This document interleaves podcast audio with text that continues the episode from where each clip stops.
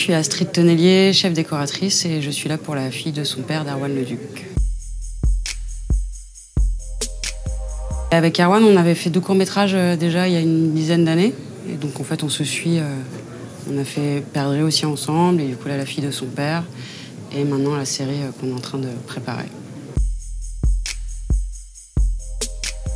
Et Erwan, il a un scénario avec des personnages euh, où il sait très bien qui ils sont, mais les décors, c'est pas forcément euh, coincé dans sa tête. Donc c'est vraiment des discussions de. euh, par exemple, on se laisse aussi beaucoup séduire par les repérages. C'est-à-dire qu'on se dit, ah, ok, on aimerait bien une maison comme ça. Et puis finalement, par exemple, pour la fille de son père, on n'a pas trouvé.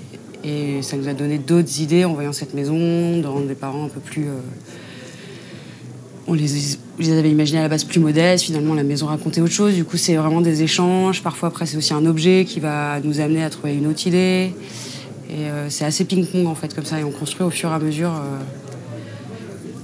le décor et on dessine vraiment plus le décor au fur et à mesure, plutôt qu'une idée fixe de départ.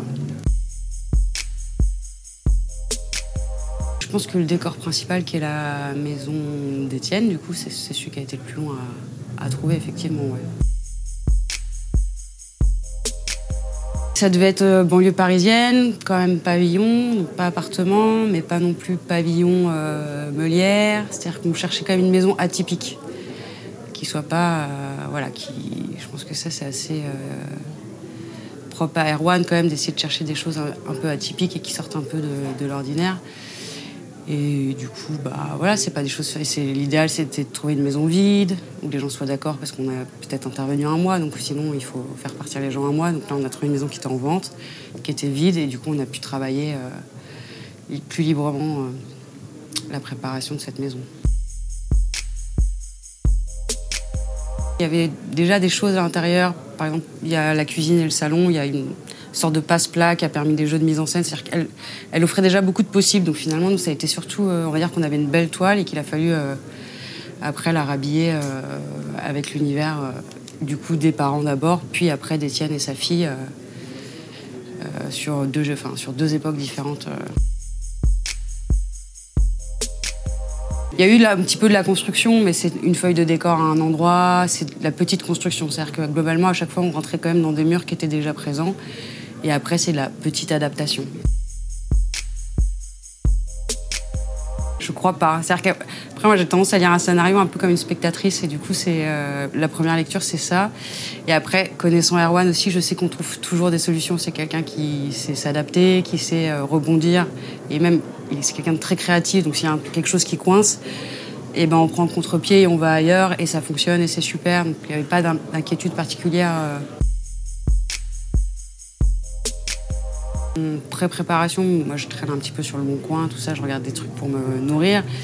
Et là, je suis tombée sur une lampe euh, oiseau que j'ai montré à Erwan et voilà, il a bien aimé. En fait, ça l'a. Il s'est dit ah mais tiens, pourquoi les parents d'Étienne ne seraient pas ornico- ornithos? Du coup, ça nous a fait partir vraiment sur un truc très fort en déco, de gens qui traitent complètement sur les oiseaux.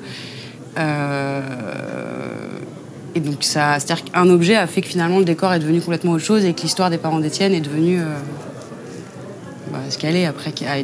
Finalement, elle se sent beaucoup moins dans le film que ce qu'on a fait euh, au tournage. Il y a eu des scènes coupées, mais voilà, c'est resté quand même une ambiance de euh, le grand-père montre à sa petite fille des, fiches d'ornitho. Et tout ça, c'était des choses qui n'étaient pas du tout écrites au scénario à la base.